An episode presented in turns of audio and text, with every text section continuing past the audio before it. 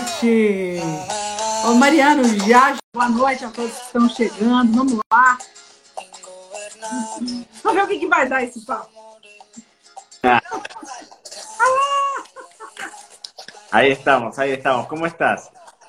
Tudo bem, e você, Mariano? Como vai? Muy bien. Espero que nos entendamos porque yo no hablo una palabra de, de portugués, pero no importa, nos vamos a entender. Menino, eu não, eu não hablo espanhol, Sí. mas eu converso com muitas, muitos produtores chilenos, argentinos, uruguaios. Aí no final do- das contas, a gente começa, a gente começa a entender melhor, né? Eu entendo já algumas palavras, alguns significados, mas a gente, se a gente falar devagarzinho, né? Lentamente, eu acho que a gente consegue. Nos vamos a entender. Vos quédate tranquila. Además te he visto, te he visto con entrevistas en- con Argentina, con Chile, y siempre han tenido, sí, sí, sí, se han podido comunicar por lo menos. Así que fluirá. Además, el vino es el idioma universal. Viste que mientras haya un vino en el medio, nos vamos a entender perfectamente. Perfeitamente. Ora, o, o- o Roberto Tipresso aqui com a gente, um querido, um grande amigo. Você está, está bebendo alguma coisa? Mira, agua tengo. Ah, No. Perdón. Estu mira, estuve a cerveza hasta recién. Porque tenía que hablar con vos y Brasil me inspira, me inspira calor, playa, cerveza. Así que estuve, estuve con cerveza hasta recién, pero ahora ya corté y vengo el vasito de agua para no decir tantas pavadas. eu estou bebendo. Aqui no Brasil, realmente, calor, mas eu estou tomando um cava em sua ¿Qué homenagem. En, en honor a los pagos en donde estoy viviendo yo, porque ahora estoy viviendo en Marbella, estoy viviendo en España. Soy argentino, pero viviendo, viviendo ahora en España de unos meses, exactamente. Quantas horas aí agora, Mariano? Y son cinco, cinco horas de diferencia. Acá son las 11 de la noche. Allá deben ser las 6 de la tarde, ¿no? Igual que en Argentina. Sim, sim, sim. Mariano, é, eu quero sim te perguntar sobre essa sua mudança para a Espanha, mas em primeiro lugar, né, para começar o papo, eu quero saber de você qual é a tua história com o vinho, né? Como foi que você entrou no mundo do vinho? Você vem ou não de uma família de, de, de viticultores, alguma coisa assim ligada a vinho ou não? Como é que foi a tua história? Absolutamente no. Nada, nadie de mi familia ligado al vino, pero además en mi familia nunca se bebió vino tampoco. No era, no era algo de, ni siquiera en la cultura familiar, de la mesa familiar, no era, no era habitual ver vino en lo absoluto. Eh, me metí en el mundo del vino, soy primera generación, después acarrí a toda la familia. Ahora toda la familia le gusta el vino y las reuniones familiares son atravesadas por el vino, pero, pero no, cuando yo arranqué a estudiar de vinos, en realidad eh, inicié por, porque me gustaba escuchar a la gente hablar de vino y mm, fue hace 15 años. Yo tengo 35, y, 35 años y empecé a, estudiar eh, a, a, los 20 y empecé a estudiar porque me, me, me gustaba mucho escuchar a la gente hablando de vinos a los sommeliers o a los metres, a los responsables de un salón dentro de un restaurante, en un crucero. Me gustaba mucho, eh, bueno, nada, eso, estar en contacto con la gente que hablaba de vinos y sin ser un bebedor de vino, me metía a, investigar, pero porque me, me, resultaba muy atractiva la parte educativa, la parte de, de conocimiento. Y bueno, y después le tomé el gusto al vino, claramente, porque como siempre decimos todos los que estamos acá, un camino de ida difícil después dar vuelta atrás, pero, pero bueno, realmente, realmente sí, no, no vengo de familia de, de, viticultores, de hecho toda mi familia es de Buenos Aires, así que no es zona vitivinícola tampoco, no tenía familiares en Mendoza, no había ningún vínculo con, con el mundo del vino. Muito interessante. Quer dizer, mesmo sendo da Argentina, né? Uh, não havia nenhuma, nenhuma. Você então, você nasceu em Buenos Aires? Yo nací en Buenos Aires, pero me crié en, un, en una ciudad que se llama Carlos Casares, que está como unos 300 kilómetros fuera de, Buenos Aires, y mis últimos 10 años los viví en La Pampa, en el medio de la Argentina, en Santa Rosa, en la capital de la provincia. Eh, pero bueno, sí, mi vida ha sido entre Buenos Aires, Carlos Casares, La Pampa y ahora Marbella. Muito legal. Muito bem. Aí você então começou a, a estudar, né, e a se interessar, a se, a se preparar E aí você começou a trabalhar com vinho. Você, você teve algum outro trabalho? O que, que você fazia antes? No, no, en realidad ni, nunca trabajé, Ana, nunca trabajé, no me vengas a, buscar, no, no, trabajo yo, vivo de vino, bebo vino, no puede ser ni trabajo eso. Eh, no, no, la realidad es que no, yo empecé a estudiar y, hice la, yo tengo una carrera universitaria, comercialización, marketing, esa es la base de mi carrera. Y después hice la carrera de sommelier como un estudio en paralelo, ¿no? O sea, hice mi carrera universitaria y mi carrera de sommelierí las hice, las hice juntas. Y mm, trabajé muy poquitito, tenía 18 años, trabajé muy poquitito cuando estaba estudiando en la facultad en, en una consultora de marketing y después toda mi carrera fue con, el tema del vino, mucho como periodista de vinos, que ese, ese sigue siendo al día de hoy uno de mis trabajos principales, digamos, el tema de, escribir sobre vinos. Y, bueno, y hoy también la parte de la comunicación que, está ampliada en las redes sociales, que está ampliada el trabajo con bodegas y demás.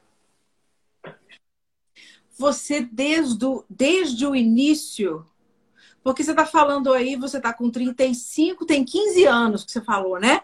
Você estava com 20, mais ou menos. Desde o início, você teve essa visão de trabalhar uh, online, trabalhar digital? Porque já tinha essa coisa de. Há 15 anos atrás, nós estamos falando de 2000 e, e quanto, hein? Você já tinha essa. Uh, Yo empecé, sí, sí, sí, desde que yo empecé a trabajar hice, hice mucho trabajo en, no existía Instagram, o por lo menos yo no tenía una cuenta de Instagram, ¿no? Eran, las redes ah. sociales eran mucho más básicas, yo tenía una página web, eh, que, era, que era la forma en la que uno tenía para comunicarse, pero claramente no, no con el alcance eh, que uno tiene actualmente y que algo que quizás vuelca en, Instagram, en Twitter, en Facebook, termina teniendo una, trascendencia mucho mayor. Eh, pero de cualquier forma, sí, yo doy clases a distancia, por ejemplo, tengo una plataforma de educación virtual desde hace siete años, cuando era raro estudiar a distancia, o sea, estudiar con un dispositivo móvil bueno, claramente los celulares no eran los celulares que eran hoy, entonces uno tenía que recurrir a la computadora, a, la computadora de escritorio. Eh, pero siempre, siempre sí, eh, digamos, tuve, tuve una pata digital y también me pasaba esto de que yo vivía en todo, todo mi último tiempo, que lo estuve viviendo en La Pampa, fuera de Buenos Aires. En la Argentina el mercado del vino está muy concentrado en capital, en Buenos Aires, en la ciudad de Buenos Aires. Entonces, eh, trabajar desde fuera de Buenos Aires muchas veces te obligaba a buscar un medio digital, una página web, un mail o, bueno, las redes sociales ahora que, están, eh, digamos, que son más accesibles a todo el mundo. Sí. Sim, aí você então começou a fazer esse trabalho à distância, né? Já tem um bom tempo. Você achou você notou que esse trabalho à distância seu, seus cursos, suas aulas, aumentou durante a pandemia? Sim. Ou você já tinha uma, um número de alunos, já uma clientela grande? No, no, no, cambió muchísimo, cambió muchísimo con la pandemia. Más allá de que nosotros trabajamos hace mucho tiempo, eh, el tema de romper la barrera esa, de decir, bueno, voy a hacer una educación virtual y no lo voy a hacer presencial, no me voy a sentar en una escuela a aprender directamente el profesor y demás. Eh, creo que, bueno, la pandemia, en la Argentina la cuarentena, este, este confinamiento fue muy extenso desde el año pasado y ahora, de hecho, también hay, hay, un confinamiento. Eh, entonces eso hizo que un montón de gente que, que quizás quería estudiar de forma presencial ya no tenía la posibilidad. Entonces se tuvo que volcar sí o sí a los medios digitales y eso hizo también que, la gente estuviese un poquitito más amiga de la idea de poder, eh, de, poder, digamos, romper esa frontera a través de una computadora. Pero sí cambió un montón. ¿Y cuándo fue que você ganhou o prêmio de Wine Communicator of the Year? ¿Cómo es que fue eso y cuándo fue eso? No me acuerdo el año, fueron dos años, fueron dos años seguidos que, que, me nominaron, que, que es una, que, es increíble, ¿no? Porque eh, eso, era la primera vez que nominaban a alguien de habla hispana para, en realidad fueron, fueron tres reconocimientos. Uno al blog, a mi página web, que la, que la, que la reconocieron, y después dos veces a mí como persona, como comunicador de vinos, ¿no? Entonces, el, la, eh, digamos, el reconocimiento fue como wine communicator, ¿no? Y nada, es genial que lleguen esos reconocimientos, ¿no? Porque la realidad es que Argentina es un país productor súper importante a nivel internacional, pero en general en la parte de periodismo, la comunicación vitivinícola está muy concentrada quizás en Estados Unidos, en Inglaterra, pero no tanto se ve eh, no tanto se ve en Sudamérica, de hecho no hay, no, hay, no, hay, no hay muchas referencias de periodismo y demás en Sudamérica, así que fue un reconocimiento, fue, una fiesta, imagínate que era algo completamente inesperado, digamos, así que, mm, así que bueno, esto fue, creo que fue 2000, habrá sido hace cinco años, me imagino, no me acuerdo, soy un desastre, Ana, no me acuerdo, no me acuerdo las fechas, pero fue hace un tiempito ya. que ótimo. É muito legal. O seu Instagram é muito. É, as, seus, as suas postagens são muito interessantes. Você é um, um, um, rapaz bonito, você entende. A sua linguagem é muito acessível, né? Então, isso é muito bacana. Eu, não me, eu também eu não me recordo quando foi que eu encontrei você. Mas já faz um tempo. Estamos en la misma, entonces. Estamos en la misma, olvídate. No te sientas misma. mal. Oh, é, estamos, estamos, estamos eu... los dos olvidadillos. Não lembro, mas eu adoro te acompanhar. Você é meio pop, né? Aquele sommelier pop, isso é muito bacana. E essa linguagem sua é, de, de mais mas eu estava rindo hoje, eh, você falando, eu estava eu tava lendo, olhando alguns posts seus, e aí quando você fala do decanter, e aí Sim. você fala. que aquilo, olha, quem inventou esse negócio não. É uma, porqueria, Ana. Escúchame, en Brasil les gustan esos decantadores. No, yo digo, son muy lindos los decantadores, pero después hay que lavarlos. Son complicadísimos para lavar, para el servicio. Bueno, yo tenía un restaurante en la Argentina em, y hacía, obviamente estaba encargado del salón, hacía servicio de restaurante. Eh, y le ah. intentaba escapar al decantador. El decantador es un lindo implemento para verlo, pero, pero el ponerlo en práctica es más complicado. Y esto que decías vos, que yo siempre hago mucho chiste, porque la realidad es que la forma en la que yo elijo comunicar el vino es de una forma muy descontracturada, más allá de que yo tengo mi carrera de, sommelier, la realidad es que la, forma en la que yo comunico es, muy, es mucho más como un consumidor que como un sommelier, ¿no?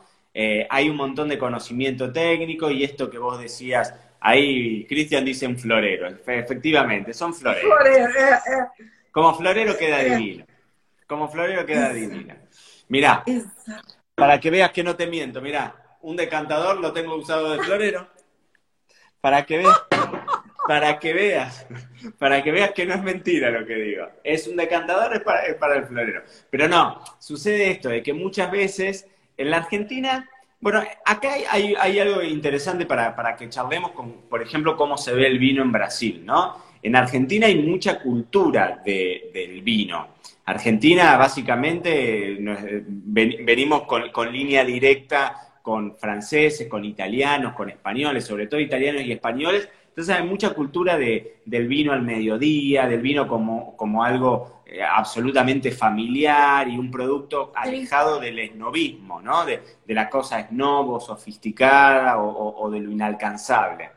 Entonces, eh, muchas veces la utilización de un decantador, entre un montón de otras cosas, ¿no? Pero la utilización del decantador muchas veces está asociada con esto de alejar un poco más al consumidor o de que el consumidor piense que para poder hacer un disfrute completo de su vino necesita airearlo o decantarlo y eso eh, insume en que uno tiene, tiene que tener o personal de servicio en un restaurante o en tu casa necesitas de un implemento. Y entonces yo un poco le, alejo, me alejo de eso porque me gusta decir, bueno, si a vos te gusta decantarlo, está genial. Si vos querés usar el decantador, genial, usalo, bárbaro, sé feliz. Si vos lo disfrutás poniéndolo en una buena copa y que esa aireación se haga en la copa, genial. Y si te gusta directamente servirlo y no olerlo al vino, pero beberlo, beberlo, disfrutarlo, compartirlo, ponerlo en la mesa, que tus amigos, que tu familia lo... También es válido.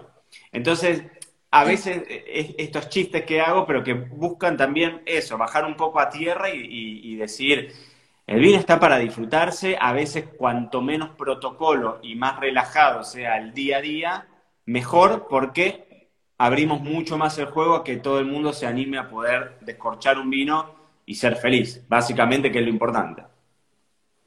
Concordo, concordo com você, né? Muito, muito pro, protocolo, muita pompa, né? Muita gente gosta de, de, de fazer com que o vinho pareça uma coisa assim muito inacessível, né? Que, que, é, que, que, que só poucos podem degustar. Concordo com você. Tem que ser mais acessível, tem que ser normal, tem que ser natural. Se a pessoa não tem uma taça apropriada, ela pode colocar em qualquer recipiente, né? Não precisa ficar com muita firula. A gente fala aqui no Brasil firula, né? Não precisa ficar muito cheio de, de, de, de formalidades, né, né uhum. Mariano, para beber o vinho. Sim, sim, sim, concordo. Outras, eu vi que você fala, às vezes, de perguntas que, que, que os consumidores te fazem. E existe, eu queria que você falasse de uma pergunta que eles fazem para você, assim, que você fala assim, que eles falam assim. Mariano, qual é o melhor vinho? Es la pregunta del millón. ¿Cuál es el mejor vino? Pero es la pregunta que a vos también te la deben hacer un montón, ¿no?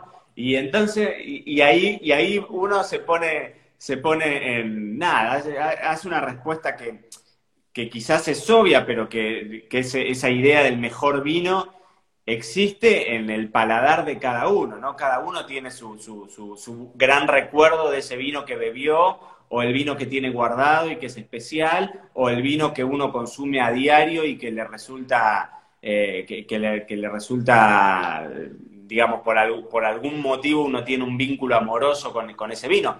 Pero la realidad es que hay, hay algo que es cierto, ¿no? Pasa en Argentina, en Brasil todavía más, porque ustedes tienen acceso a vinos de todo el mundo. El mundo, el mundo del vino es gigante, es interminable, es enorme. Uno va a una góndola de un supermercado a ver vino y, es inacabable. Entonces, elegir un vino dentro de todos los que hay, que uno no le alcanzaría la vida para probar todas las opciones de vino que hay. Eh, entonces, elegir uno solo sería ingrato porque depende del contexto, depende de la persona, y, a veces ponerle un nombre y apellido al vino, decir, bueno, pero recomendame un vino, porque tengo una cena con mi mujer, quiero sorprenderla con el vino, decime qué vino le compro, qué vino, qué, vino le regalo, qué vino compro para esa noche para abrirlo. Y muchas veces cuando están en búsqueda de un, de un vino y yo te digo, anda a buscar el vino X, tal variedad de uva, tal añada, vas a la vinoteca, no lo conseguís al vino y no sabes para dónde disparar. Entonces, a veces lo que a mí me pasa y que es lo que más me gusta hacer a mí con la comunicación desde mis cuentas en, en redes sociales y demás, es que cada uno descubra qué es lo que te gusta y por qué. Y para eso ahí es donde está la base en la educación, que es esto que vos me preguntabas al principio de si yo venía de una familia de vinos y demás, y a mí me, ahí lo tenemos a, Ale Vigil, a Ale Vigil de, Catena. ¿ves? Claro. Eh, el mejor vino es el que te guste, dice ese vaso de vino. Sí, seguro, pero también es cierto que hay un montón de vinos que a uno le pueden gustar, ¿no?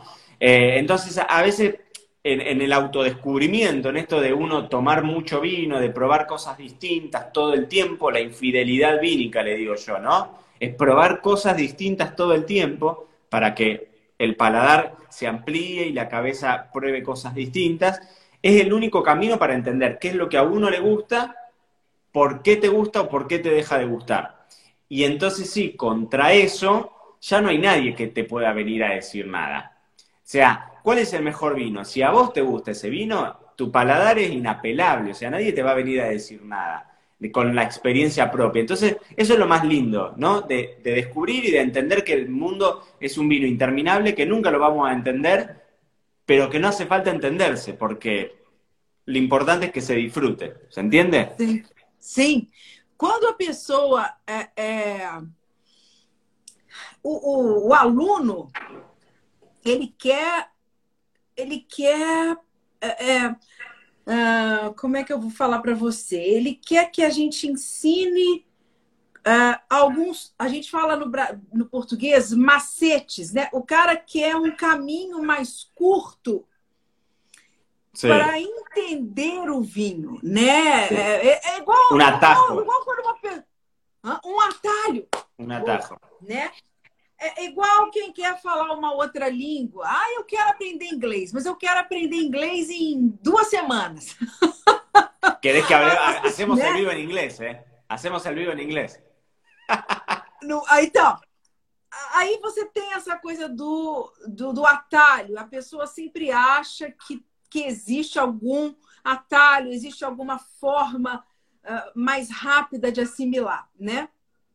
Eu acho que as pessoas têm que entender que a, a, a, o processo, né, o aprendizado, ele exige um pouco mais de tempo, né, Maria? E, e para a pessoa é, é, entender qual é o melhor vinho na concepção dela, claro. ela precisa entender o próprio gosto, né? Totalmente. E, também não... uma coisa que passa, Ana, que hoje nos toca, les toca a ustedes en Brasil, nos toca en Argentina o en España. La realidad es que el nivel de vino que hay a nivel internacional en general es muy bueno. Es decir, hoy bebemos vinos muy buenos y es difícil probar malos vinos. Entonces, ya empieza a hilarse mucho más fino, porque la realidad es que por quizás hay un vino en particular que un estilo que te pueda gustar más o menos, pero en general técnicamente los vinos están muy bien. Entonces, después queda en uno el descubrir esto, si a mí me gustan los vinos más fuertes, si me gustan los vinos más ácidos, si me gustan vinos de zonas más calientes y de mucho color y de mucha estructura, o me gustan vinos más ácidos, más frescos, más livianos, más ligeros, o me gustan los blancos, o me gustan los tintos, y aún dentro de esas categorías hay tanto para, para jugar. Eh, porque cuando yo arranqué, cuando ya arranqué con, con, el tema de los vinos, hoy quizás no pasa eso, pero cuando yo arranqué con el tema de los vinos, tenía contacto con un montón de personas que me decían, yo vino blanco no tomo, a mí el vino blanco me cae malo, yo vino tinto no tomo. Sí. Y, y, el mundo, y el mundo se ha abierto tanto que las diferencias ¿no? entre los estilos que uno tiene de vino tinto, hoy podés encontrar vinos tintos súper frescos, ácidos, eh, livianos, de colores, de colores muy pálidos, con, con maceraciones cortitas, entonces no son vinos secantes en la boca. Es decir, muchas veces lo que pasa es que esos límites se terminan corriendo. Ahí nos pregunta Neiva qué estás bebiendo. É, cava, uma cava. Como, como fala esse nome, Mariano? Per, Pereventura, é isso? Para que lo vea al revés. Pereventura ah, será. Ma, pero, me, suena, pero me, suena, italiano, Ana. Italiano, español y portugués. Esto es un despiole. me suena italiano. Pero aventura, pero aventura, aventura. un cava. Olha aí que legal. Un cava. Eh, un cava, absolutamente español. Eh, bueno, nada, y sucede eso entonces. El mundo del vino es tan, tan, tan, tan amplio que más allá de que muchas veces uno busca ese atajo, ese camino corto, pero por el otro lado también uno a veces busca la explicación absoluta, el blanco o el negro, decir, bueno, este vino es rico o este vino no es rico. Y el mundo del vino son todos grises, no hay ningún extremo. Esto eh, es, eh, un camino imposible de... Exacto, ¿no? Yo tengo una frase que digo siempre, que justamente es que cuanto más uno aprende, más se da cuenta de que no sabe nada.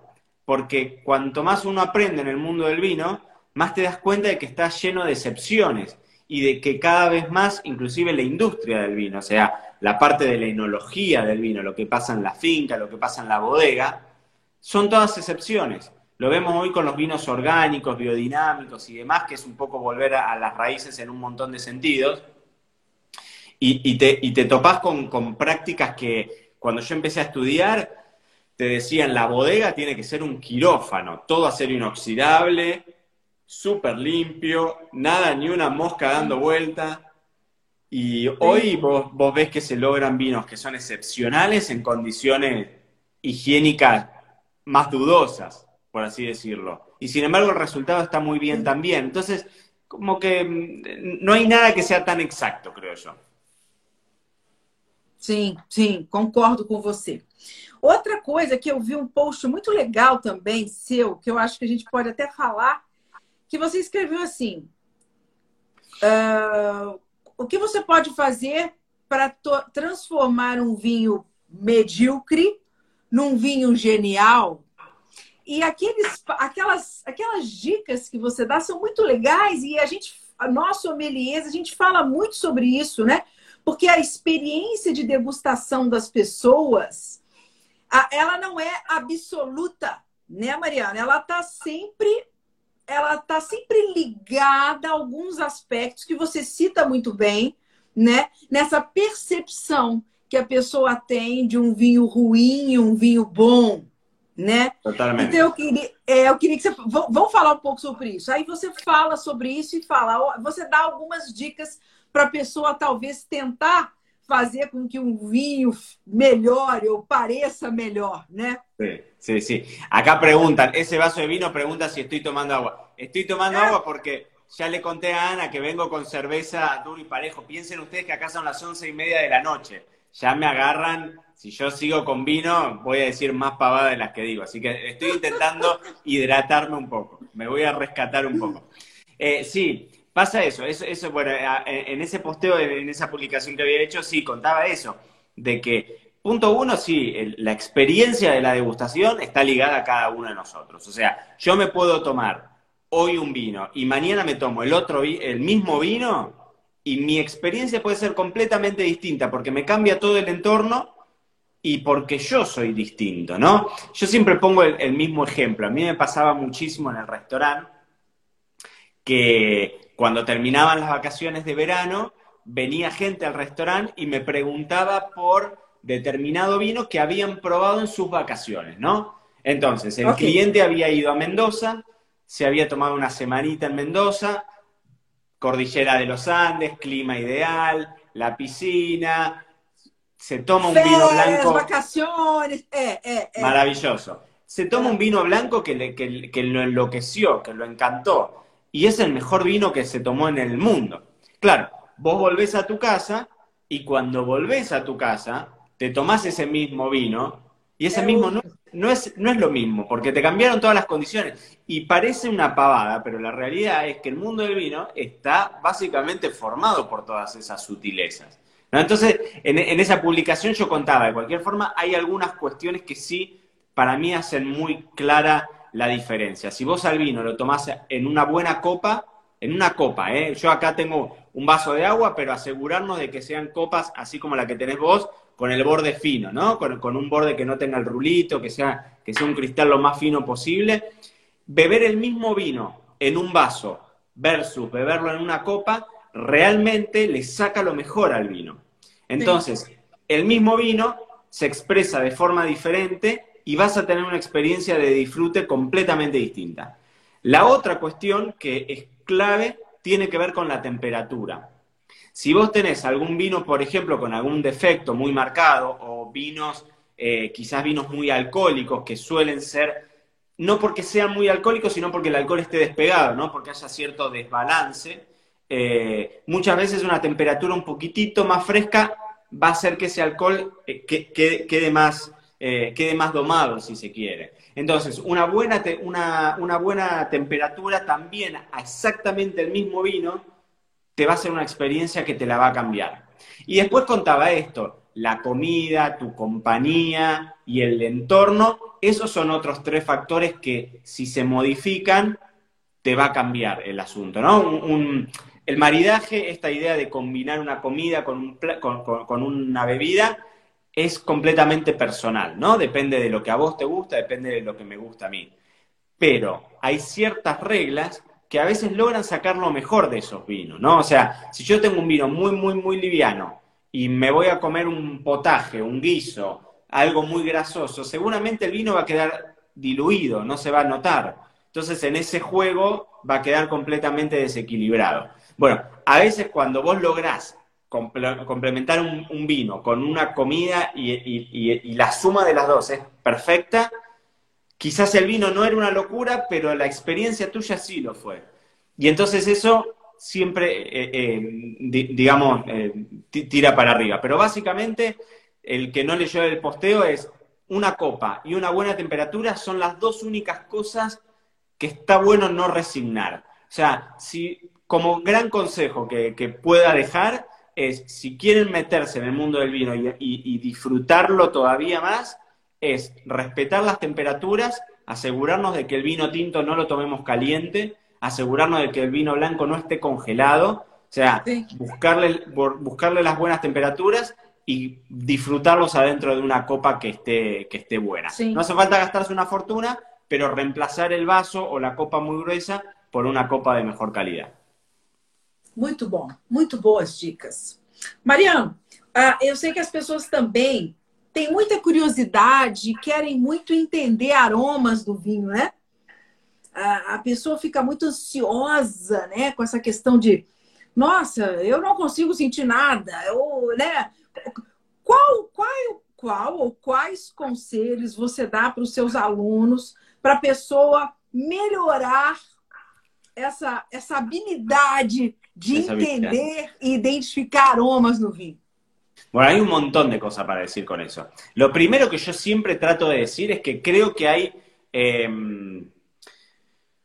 se le presta más atención al olor de lo que deberíamos prestarle. Es decir, para mí está muy sobrevaluado la idea de identificar aromas si tienen un ratito, hagan una práctica, métanse en YouTube o, en Google y busquen los concursos, por ejemplo, de mejor sommelier del mundo, ¿no? Lo que es una cata técnica en un concurso de mejor sommelier del mundo.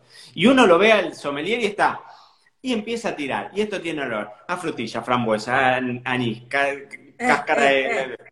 Y, es, y es tuk, tuk, tuk, tuk, tuk, tuk, tuk, tuk, tuk, tuk, que son que yo lo hablaba el otro día, eh, estaba haciendo un podcast y lo, hablaba con, una de las entrevistadas, eh, con Paz Levinson, que de hecho charló con vos, Paz, en, alguna de las, querida, charlas. querida, bueno, Y, le yo le preguntaba a Paz, ¿no? Paz fue reconocida mejor sommelier de las Américas, cuarta mejor sommelier del mundo, y le decía, ¿Cómo es eso? ¿no? Porque más allá de que para esos concursos uno entre, se entrena y, y, se entrena esa, esa ejercitación específica en donde uno tiene que meterle nariz a la copa y, tirar descriptores aromáticos uno atrás del otro, ¿sí?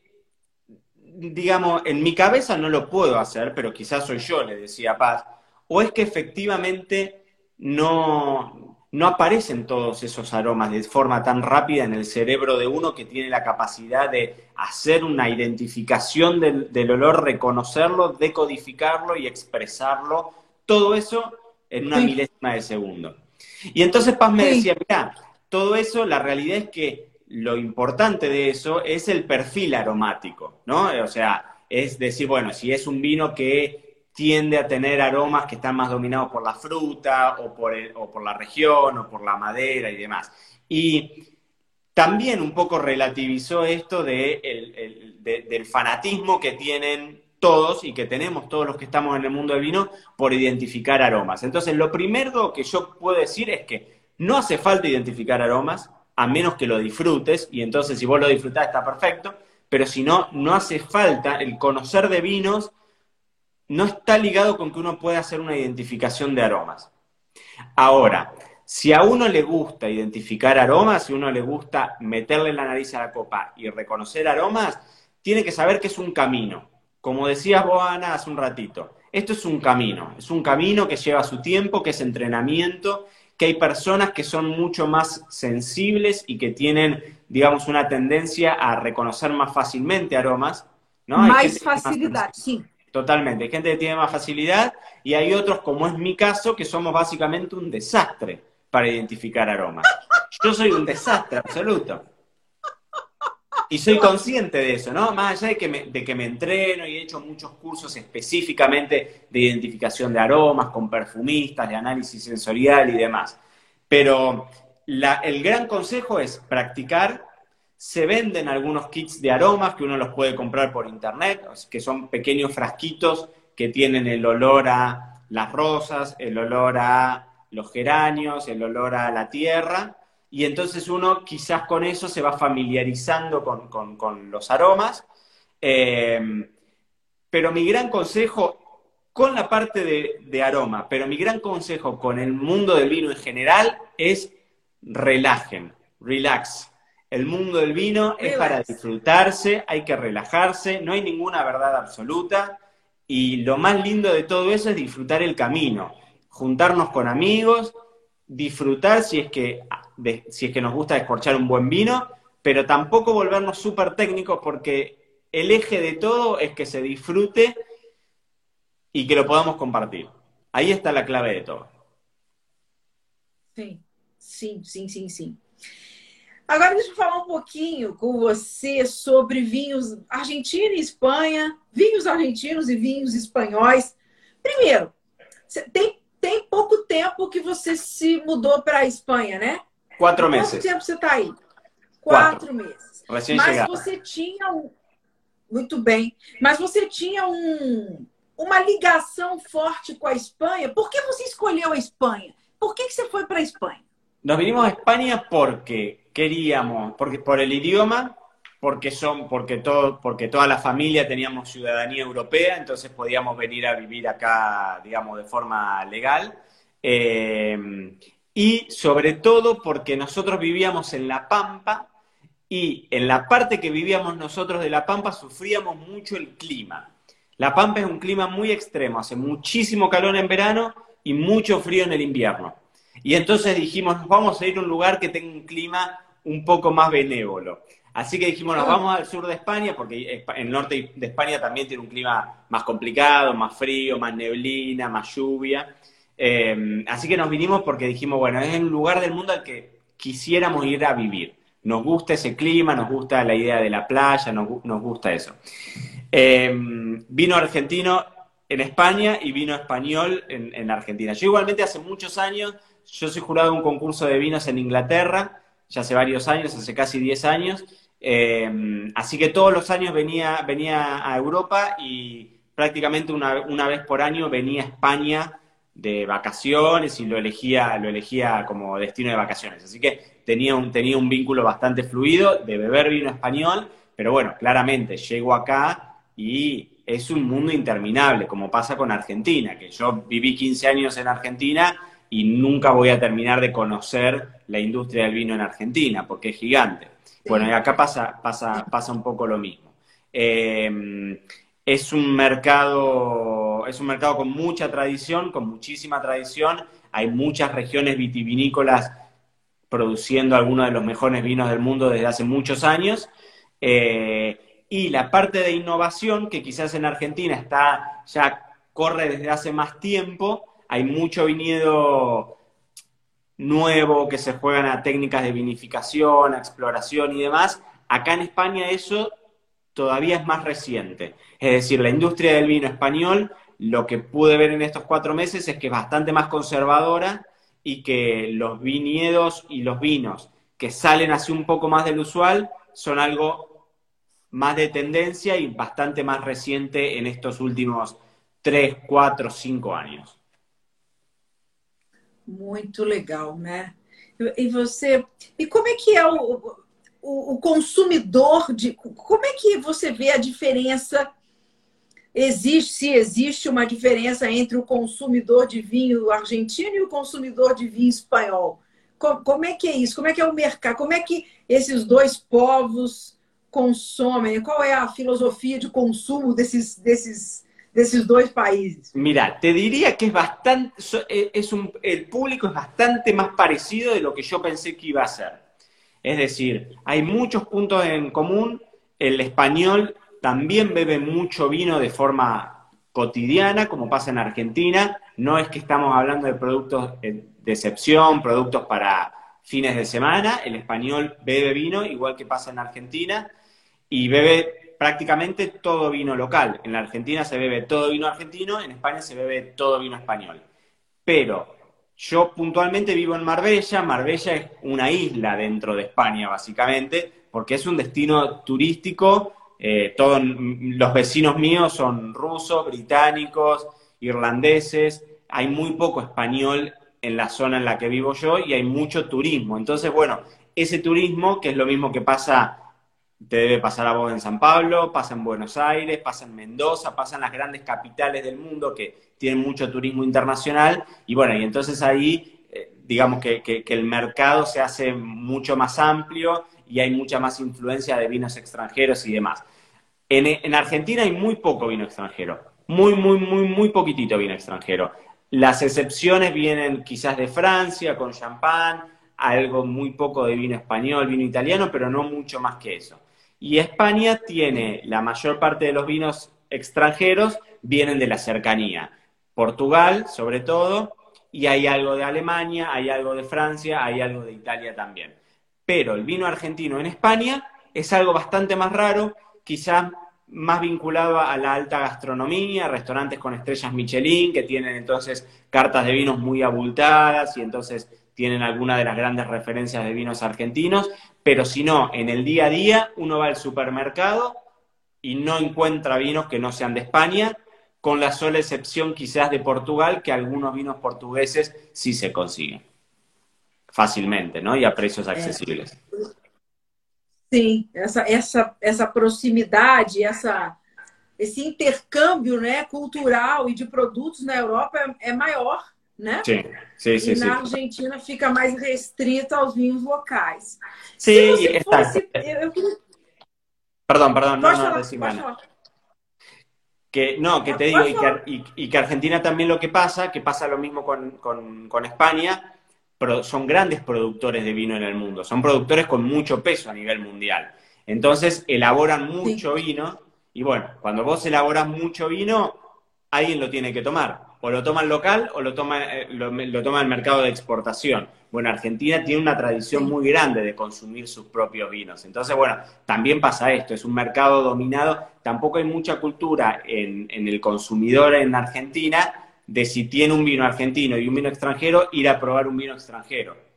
En general no lo, dejamos vinculado a, algunos restaurantes u hoteles, pero en general el, grueso, el grueso del público, si tiene un vino argentino tiene un vino extranjero, lo más probable es que se vuelque a tomar un vino argentino, un vino local.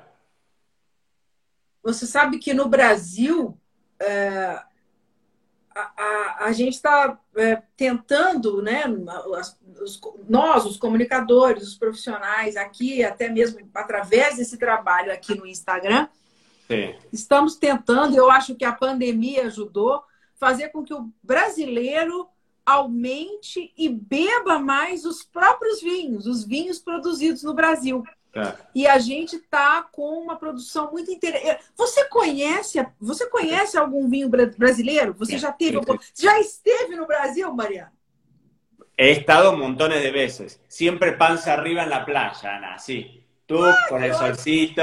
Nada, he estado, he, estado en Río, he estado, en San Pablo, sí, sí, he, viajado varias veces por, Brasil. Lo que tienen ustedes, bueno, que la, zona, eh, sí, sí, el sur de Brasil tiene, tiene cosas muy interesantes, tiene blancos y bases de espumoso y espumosos que están muy bien, pero que acá Matías, Mati dice, el factor precio en la Argentina pesa mucho como para beber vino importado. Eso también es cierto. En la Argentina el vino importado es muy caro comparado con el vino local.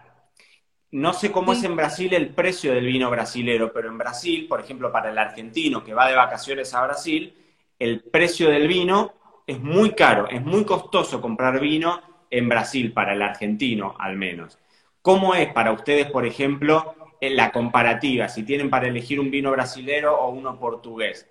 ¿Hay mucha diferencia de precio o más o menos compiten al mismo nivel? interessante que o, o problema do brasileiro é, é, é, é, muito complicado essa questão da, da precificação, Sim. porque as pessoas costumam comparar o preço sem pensar em mais nada, né? Sem pensar em forma de produção, sem pensar em vinificação, sem pensar em como aquele produtor colocou aquele vinho na garrafa. Então, se você fizer uma comparação apenas olhando gôndola no mercado, por exemplo, você vai ter vinhos chilenos e argentinos mais baratos do que o próprio vinho nacional, é. mais baratos do que o vinho brasileiro. Só que o consumidor esquece que, às vezes, aquele vinho chileno, argentino, que está ali por 19, 20 reais, ele não tem a mesma qualidade que um vinho brasileiro que estaria do lado, de repente, custando 80. Então, o nosso problema aqui é a comparação uh, uh, injusta, talvez, de produtos que não são semelhantes. Porque se você compara um, um Achaval Ferrer, por exemplo, do meu querido Gustavo, né? O preço de um Achaval aqui no mercado e Sim. um vinho aqui da minha região, por exemplo, que é da colheita de inverno, um vinho mineiro, eles estão mais ou menos equiparados em preço e têm qualidades. É claro que a gente está falando de coisas completamente diferentes, mas nós temos aqui o mesmo nível de qualidade de vinhos. Então, uh, eu tenho que te dizer que sim, o vinho é um produto ainda um pouco mais caro para o brasileiro. É, é, tanto o vinho, o próprio vinho nacional, quanto o vinho importado, né?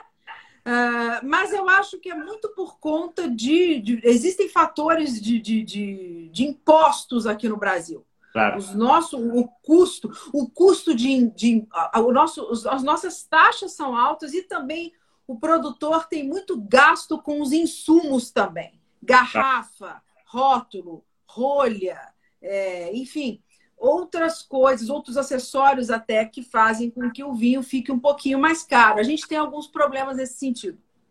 Sí, sí, sí, te entiendo. Bueno, sí, es que sucede eso y ahora que estabas diciendo pasa mucho, por ejemplo, en Inglaterra, sucede mucho. Inglaterra tiene una producción vitivinícola chiquitita de algo de vino espumoso en la parte sur de, Inglaterra, pero ir a Inglaterra y conseguir un, un vino con burbuja inglés es muy, es realmente es muy difícil, porque el propio mercado lo que dice es que son vinos tan caros, porque claramente tenés, realmente e, e, es, complejo hacer una viticultura tan extrema, ¿no? En un clima, en un clima tan, de, una latitud, digamos, tan extrema.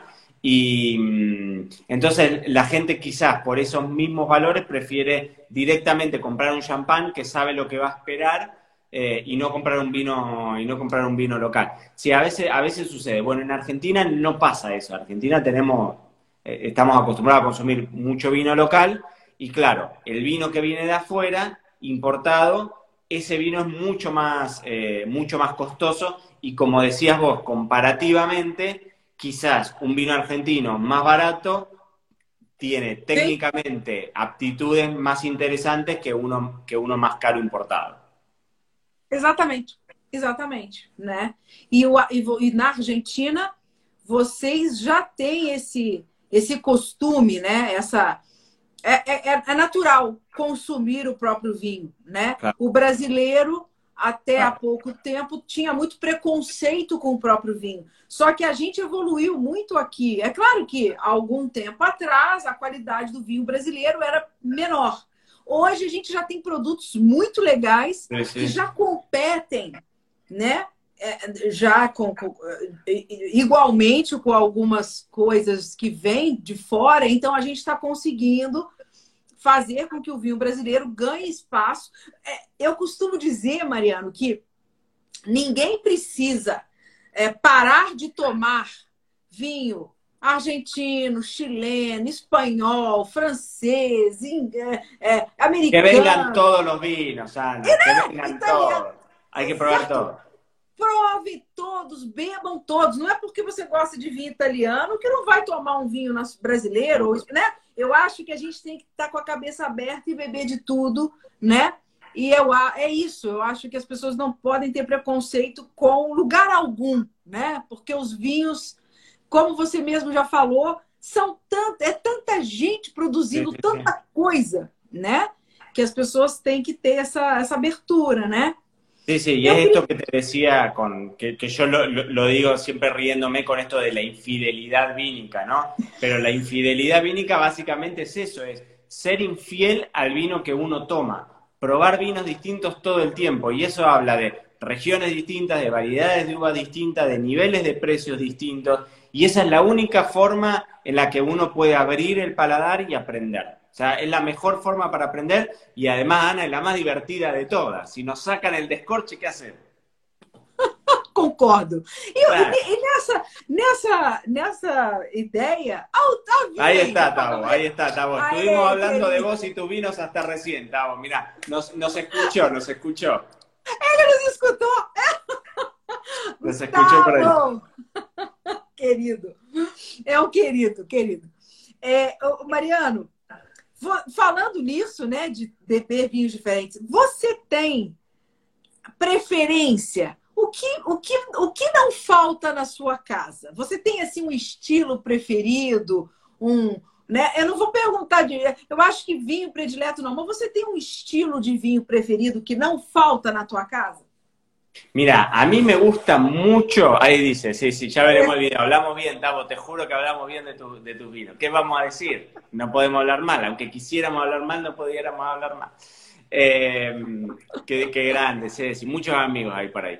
Eh, bueno, a mí me gusta mucho el Pinot Noir, de hecho, con, con, con Andrés, que también lo entrevistaste, Andrés Vignoni, de Viña Cobos. Sí, es claro. otro querido también, da Cobos. Eh, eh. Bueno, con, con, Andrés, con, con el mono, tenemos, tenemos un vino que hicimos el año pasado y que este año sale la segunda y ya última añada. Hicimos un Pinot Noir, es un estilo que a mí me gusta mucho, el Pinot me gusta. Eh, Vocês precisam enviar esse vinho para mim. Eu quero. Mira, le vamos, le vamos a poner presión al mono para que te mande, porque hicimos 700 botellas, y en tres días se vendieron todo, pero yo, mira, yo me comprometo que le voy a meter presión al mono para que te las mande, que está más cerca, porque yo desde acá no puedo hacer mucho. Yo te prometo que voy a meter presión al mono. Mira, ya le mando un mensaje, ahora ya. Está, grabado, ¿eh? Está grabado. Sí, sí, sí, sí, sí. Vamos, vos quédate tranquila que yo voy a interceder. Yo voy a interceder. Bueno, el Pinot es un vino que me gusta mucho, porque es este estilo de vino tinto, liviano, que se deja beber, que lo descorcho con mi mujer y que no somos de tomar un montón, pero vamos a comer en un restaurante y nos podemos entre los dos tomar la botella entera, o de un pinot o de un blanco, pero quizás de un vino tinto súper intenso no. Eh, bueno, en Argentina yo era un gran fanático del torrontés, que es una variedad de uva que me encanta, que acá no la tengo, pero, pero acá, acá, en todos los vinos blancos de Galicia hay cosas muy interesantes. Acá hay, en, la zona de Bierzo, hay mencías muy lindas y esos son vinos que de poquitito yo voy tomando como, como propios y que, tengo, y que tengo en casa. Y algo que no me falta nunca, así como vos que tenés ahí la, el cava, eh, la burbuja. La burbuja me gusta, me gusta mucho. A Flor, a mi mujer, le encanta un montón, entonces siempre, siempre hay algo en la heladera. Eh, y de todo, porque también, bueno, me pasa eso, que por una cuestión de trabajo uno tiene que, ir probando todo. Pero bueno, como estilos que a mí me gustan mucho, yo soy mucho de los blancos, me gustan muchísimo los blancos. Eh, los blancos como el torrontés, así blancos muy aromáticos, el Sauvignon Black me, vuelve loco y, vinos tintos suavecitos. Ese sería, ese sería mi estilo. Ahora está muy de moda en la Argentina desde hace un tiempito las criollas, que son variedades de uva autóctonas, la, tinta país, se le llama en Chile y demás. Eh, y, eso, y esos también son vinos que, que, me resultan muy fáciles de beber y los disfruto un montón. É ótimo, ótimo, ótimo, ótimo. E eu queria saber de você o seguinte: é, é, você, você viaja bastante, conhece bastante, as pessoas se interessam muito por enoturismo. É, hoje é uma coisa que as pessoas buscam mais, né? Ah, o, o, o Tavinho está falando da Semion. Eu adoro Semillon também. Semillon, sí, sí. Ah, Tavo, ah. Tavo, tendría que empezar a ser blanco. No he probado ningún blanco de su mano. Aí algo tiene Tem que, que empezar, é, pensa, começar a fazer vinho branco. É assim, Gustavo. Y, man, y mandá para acá, Tavo. No te hagas el gracioso. Mandá que cruce el océano, te lo pido por favor. Y para acá también. Claro. Sí, sí, tenemos que catarlo nosotros, Ana. Si no, no, si no que no salga al mercado. Si antes no pasa por nuestro control de calidad, que não. Exato. Excelente. Mas aí, Mariano, falando de turismo, de anoturismo, é, eu queria que você falasse ou sugerisse vinícolas que você considera é, é, lugares muito legais para se visitar. Olha ele rindo. Ó, ó, já, já, já, ó, já vai ter, hein? Sí, sí, sí, algo va a tirar. Después le metemos presión por WhatsApp. Eh, ¿En Mendoza decís? O en, en Mendoza. En Mendoza. Y en España. Y en España. Bueno, en España todavía estoy, mirá, nosotros llegamos acá y estaba todo con confinamiento, así que he hecho muy poquitita visita algo a Jerez y bueno, y después de las cosas que yo he recorrido en su momento, pero no estoy tan actualizado como en Mendoza. En Mendoza, bueno, básicamente para todos los brasileños en cuanto abran las, eh, las, otra vez las fronteras, tienen que ir a Mendoza. Bueno, el que no ha ido nunca a Mendoza, Mendoza es un paraíso para todos los que amamos el vino. Mendoza, además de que es una provincia hermosa y con unos lugares increíbles, la realidad es que el enoturismo en Mendoza digita la economía y hoy por hoy la mayor parte, la enorme mayoría de las bodegas tienen eh, restaurantes, visitas, tours guiados, tienen armado, eh, digamos, experiencias que están tremendas y que valen mucho la pena. Cosas que he visitado últimamente y que me han llamado la atención mucho y que me gustó mucho, en primer lugar, sin duda, lo pongo a Matías Richitelli. Eh, Matías hoy es uno de los enólogos que está, que está marcando la agenda en Argentina, está haciendo unas cosas increíbles, con vinos blancos, a mí me encanta muchísimo lo que está haciendo, y Matías tiene una, tiene una bodega muy, muy, muy, muy bonita, con un restaurante que vale mucho la pena ir, y ese es un, gran lugar.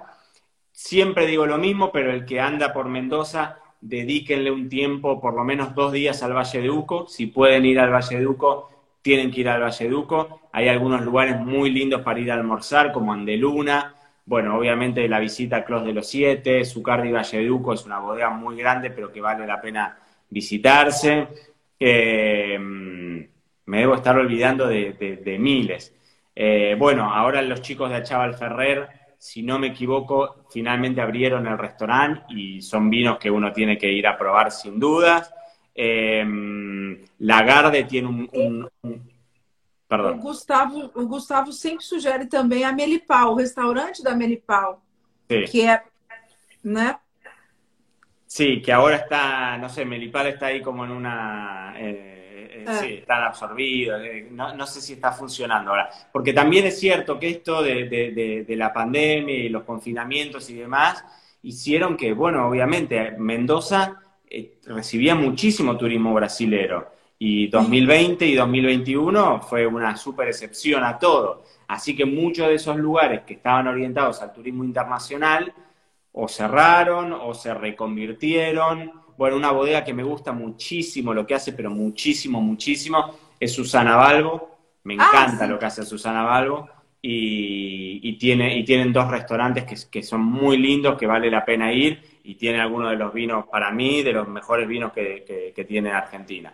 Me encantan los vinos que tiene Susana Balbo. E ela é, e ela é encantadora, né? Y es divina. Ela é uma querida. É. Sí, sí, además es una mujer, eh, es, una, es una mujer absolutamente querida, respetada y admirada en la Argentina porque sí, marcó, marcó tendencia e hizo cosas que nadie hizo cuando, cuando, cuando, cuando nadie, cuando, cuando no existía, ¿no? Es una de las grandes próceres de, del vino, del vino argentino.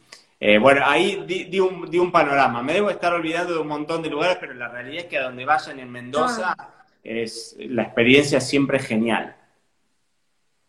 A Cobos también, ¿eh? Do Andrés. Sí, y Cobos tienen armado, no tienen restaurante, pero tienen armado, tienen, tienen armado, además de que los vinos son increíbles, eh, tienen armado una muy linda área de, recepción y la cata, realmente vale muchísimo la pena. Y está justo a la vuelta de Susana Balbo, así que pueden ir a Cobos y después van a Susana Balbo. Y visitar a Susana. Você Exacto. falou da Andelunha também, né? Andelunha que você falou, né? ¿Cuál? Andelunha, que você ah, estava falando. Andeluna, Andeluna, Andeluna. Tiene ah, Andeluna. Ah. Tiene unos vinos que están muy bien, pero el restaurante es una cosa descomunal. El restaurante es hermoso. El restaurante es muy, muy, muy lindo y la ubicación que tiene el, restaurante, las vistas que tienen desde el restaurante, desde la terraza, la cordillera, es hermoso. Andeluna es una, es una bodega que, que vale la pena visitarse también, sí. Sí, sí, es hermosa. Hermosa, hermosa. Y si andan con algunos días extras, tienen que ir a Cafayate en Salta. Cafayate para mí es la geografía más hermosa del que yo conozca. No hay un lugar más lindo en el mundo para ir a hacer visita a oh. bodegas. Así que Salta, Salta también, si, si, si pueden hacer una excursión a Salta, dedicarle aunque sea cuatro o cinco días a Cafayate y la ciudad de Salta, vale muchísimo, muchísimo la pena, es hermoso. Ah, muito boas dicas. E, e, e, na, e na Espanha, você tá, está morando aí há pouco tempo, mas você conhece, né? Já, já conhece, porque você sempre viajava para a Espanha. O que, que você sugere aí para visitar na Espanha? A ver, um lugar que não se pode não visitar é Jerez. Jerez não, não se pode não visitar porque é uma das zonas que ahora se le está empezando otra vez a dar como, una, como un... Los grandes restaurantes del mundo están, están enloquecidos con Jerez. Es una región que tiene vinos viejísimos y con una tradición y una historia increíble a precios muy económicos. Y eso hace que de a poquitito se esté empezando a hablar de Jerez como zona productora con nuevas tendencias de producción y revalorizando un poco el viñedo, que es de lo que hoy habla todo gran vino del mundo, ¿no? Eh, Jerez es un lugar que no pueden dejar de visitar porque además hay que caminar las callecitas de Jerez, el olor a las levaduras caminando por las callecitas de Jerez, tomarse un fino con, con alguno de los mariscos de Jerez, eso es una experiencia que es increíble, así que Jerez tienen que hacer sí o sí. Y un lugar que a mí me gusta muchísimo, en el que estuve hace ya bastante, pero que me gusta mucho porque es una región productora chiquitita, con vinos con, mucha personalidad, con muchísima personalidad. Eh, es una denominación de origen que se llama Toro. Eh, son vinos tintos, siempre hechos con la variedad que se llama tinta de toro, que es la tempranillo, adaptada a esa región. Son tintos súper intensos, cargados de color, alcoholes altos, muy, muy, muy, muy potentes eh, pero es un pueblo chiquitito que, que vibra al, ritmo de la vitivinicultura, todos los productores, eh, las bodegas están todas alrededor de la, del pueblo y es un pueblo como perdido en el tiempo, medio medieval, de callecitas empedradas, es hermoso, es un lugar muy bonito para visitar. Y como están en Toro, después se cruzan y hacen Ribera del Duero, Rioja, que les queda ahí todo cerquita. Sí, sí, los lugares clásicos, ¿no? Ah, legal, legal, Exato, legal. Claro, exatamente. obrigada. Gostei, gostei das dicas. Muito bem.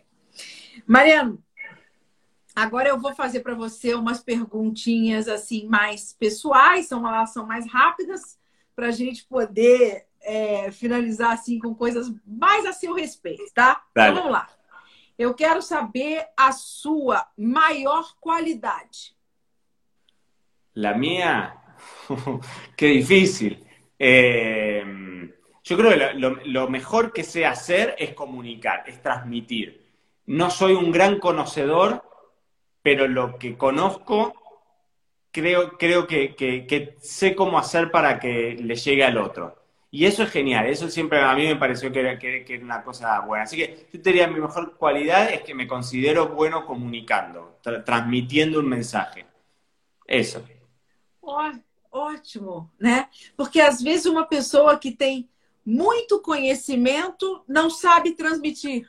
Totalmente. Né? Sí, sí, às sí. vezes a gente tem menos. É. Totalmente, digo, uno le pasaba en la, en, la en la universidad, ¿no? A veces tenías profesores que te dabas cuenta que eran, que eran genios, pero que les costaba después, eh, digamos, pasarte a vos esa información. y quizás otros que tenían conocimientos más básicos, pero que te dejaban una enseñanza mayor. Eh, sí, sí, y eso es fundamental, o sea, para el trabajo que, que, hacemos nosotros, eso de transmitir es lo que hace la diferencia. Así que en eso me siento, me siento cómodo y fuerte. Você é ótimo nisso. Realmente é ótimo. é ótimo. Vamos, Ana, vamos todavía. Bom, agora eu quero saber um ídolo, uma, uma personalidade, alguém que você admira e que você gostaria de conhecer pessoalmente. Mira, pode ser uma pessoa que já morreu. Alguém que você, se você pudesse, tivesse a oportunidade de conhecer pessoalmente, você ia amar. Mira, la verdad, te soy honesto, no quiero caer en un lugar común de decir, eh, ya no tengo ídolos y demás. La verdad es que no, no tengo, no tengo muchos. Pero una persona a quien admiro muchísimo y que me parece que tiene una sensibilidad increíble y, y, es una referencia para todos los que trabajamos en el mundo del vino, por suerte está, está vivo claramente, que se llama Joseph Roca, que es el jefe de sala del Cellar de Can Roca.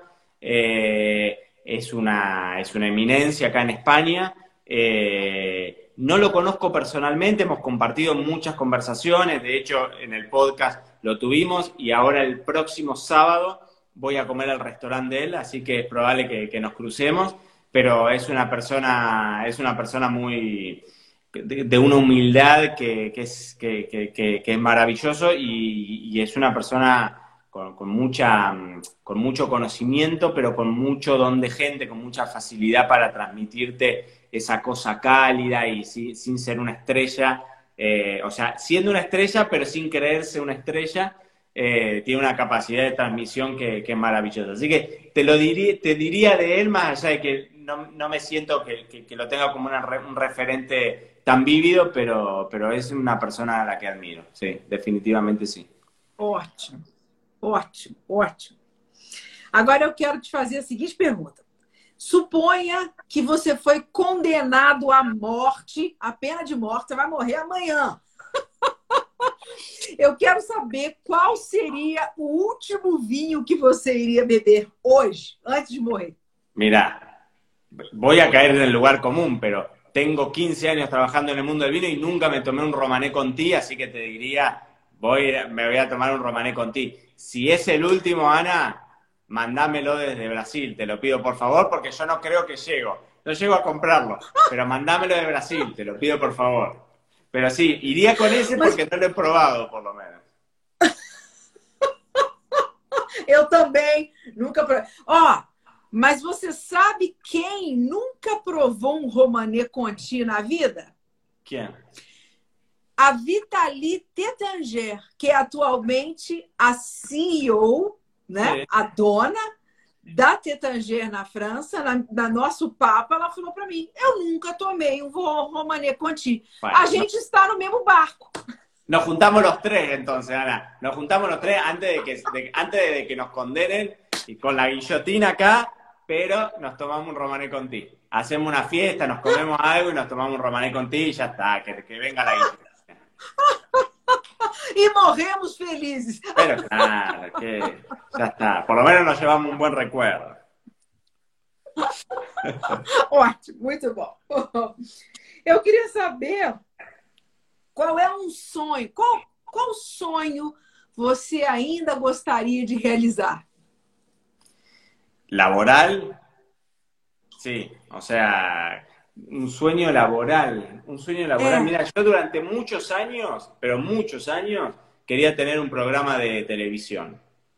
No sé si hoy sigue siendo mi sueño porque se, han hecho otras cosas que estamos diciendo, pero yo quería tener un programa de televisión de vinos, así que pongamos ese.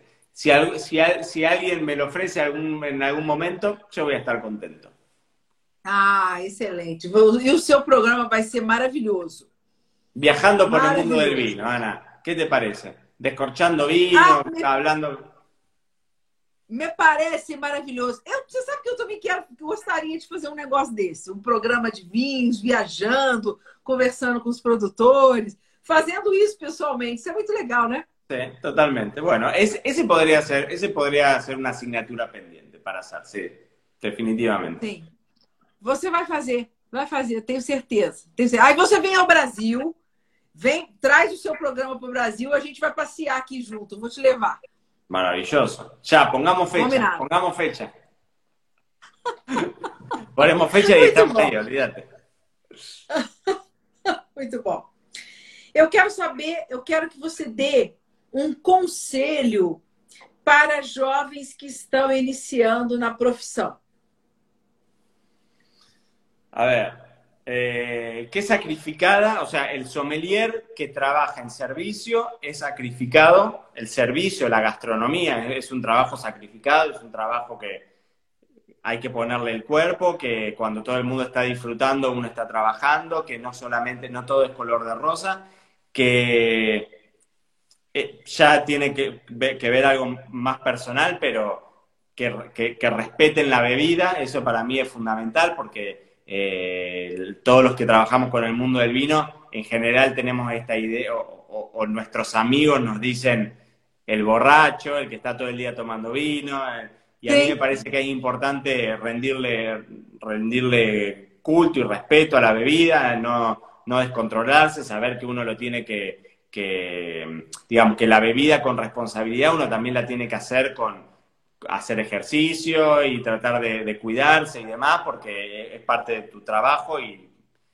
me parece que cada uno vive su vida como quiere, no soy nadie para dar consejos, pero vos me lo estás pidiendo. Entonces yo te digo, bueno, tomemos vino, pero pongámoslo dentro de un contexto en donde no, sea solamente eso.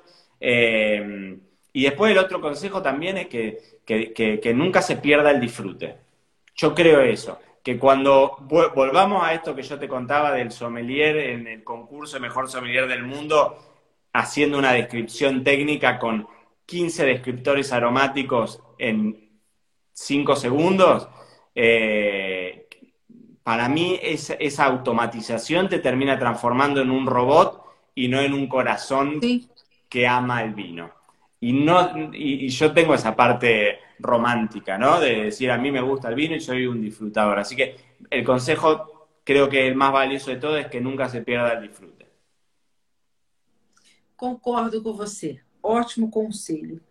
E a minha última pergunta é: eu queria saber qual é o legado, o ensinamento que você gostaria de deixar para os teus filhos, né? Para os teus para as pessoas que, que, que, que, conhecem o teu trabalho, o que, que você gostaria de deixar de legado para os seus... Você tem três filhos, né, Mariana?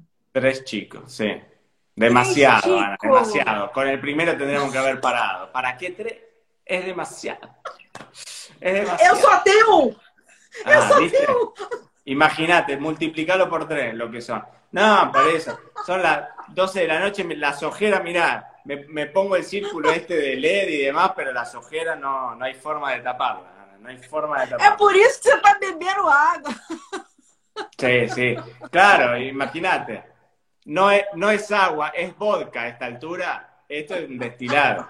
Nada, eh, ¿Qué legado les quiero dejar a mis hijos? Uy, qué difícil. Eh. Yo, mira, ¿sabes qué? Yo siempre me siento orgulloso y el otro día lo ponía eh, en la plataforma en Mariano a Distancia, donde doy los cursos virtuales, hicimos un hot sale, ¿no? Tres días de descuentos muy grandes. Y vendimos lo que vendimos el año pasado en todo un año, lo vendimos en tres días. O sea, una locura. Fue, fue increíble, increíble, increíble. Y mm, entonces yo hice todo un comentario contando parte de, mi historia, de cómo yo eh, arranqué con los vinos y demás. Y una de las cosas que decía es que yo siempre los fui a, buscar a los trabajos. Eh, yo siempre al día de hoy sigo mandando mails, escribiendo WhatsApp, o sea, soy de autogestionar y autogenerar cosas todo el tiempo, genero cosas todo el tiempo. Entonces, si algo me gustaría que mis hijos eh, reconocieran es que algún día decir, papá, papá remaba, papá peleaba, papá luchaba por, por, por ir para adelante. Porque hoy yo soy un tipo re feliz porque más de que he tenido muchas oportunidades, pero que, el lugar que tengo, que yo estoy re orgulloso del lugar que tengo en el mundo del vino, lo logré laburando, sin familia, sin pareja, sin nadie que estuviese metido en el mundo del vino, y eso fue todo pura obra y gracias de, trabajo y, de, impulsarlo yo. Así que ojalá algún día mis hijos reconozcan es decir, cómo le metía garra a papá. En Argentina diríamos, papá le mete mucho huevo, pero papá le metió mucho huevo siempre a, su, a su, vida y a su vida laboral también. Así que ese sería un buen legado que les pueda dejar. É, com certeza, com cer esse exemplo né, que eles estão tendo, com certeza eles vão ter sempre muito orgulho e vão seguir o seu exemplo, com certeza, com certeza. Ah, muito bom. Mariano, você é maravilhoso, você é um querido, você é super simpático. Eu adorei conversar com você. Obrigada por Gracias, ter aceitado o convite. Además, nos entendimos perfecto. Escúchame, ¡Ah! podemos tener una conversación, pero tuk, tuk, tuk, tuk. Maravilloso fue. Yo pensé, digo, va a ser más complicada. Nada, una pavada, olvídate. Salgo, salgo falando portugués. mañana. A mañana.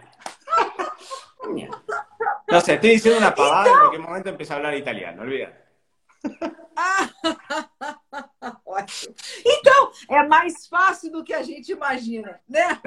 Sí, sí, sí, es así, es así. Pero bueno, estuvo muy bien. Bueno, Ana, muchísimas gracias. Te mando un beso grande y bueno, gracias por, por haberme dado este espacio. Obrigada, obrigada. E quando vier ao Brasil, com certeza, venha me. A gente vamos combinar de encontrar e quando eu for à Espanha, eu vou te visitar. Te espero con el Romané Conti, acordate. Así que vos, vos cuando quieras, cuando quieras, vos sacar el pasaje, que yo te espero con el Romané contigo. Com certeza. Vamos beber junto. Muito bom. Muito obrigada. Beijo obrigada, viu, Mariana? Adeus. Um grande beijo. Obrigada a todos que nos assistiram aqui, que estiveram Sim. conosco. Muito obrigada. Obrigada pelo carinho, né, Mariana? Boa noite, gente. Muito obrigada. Boa noite. Até semana que vem.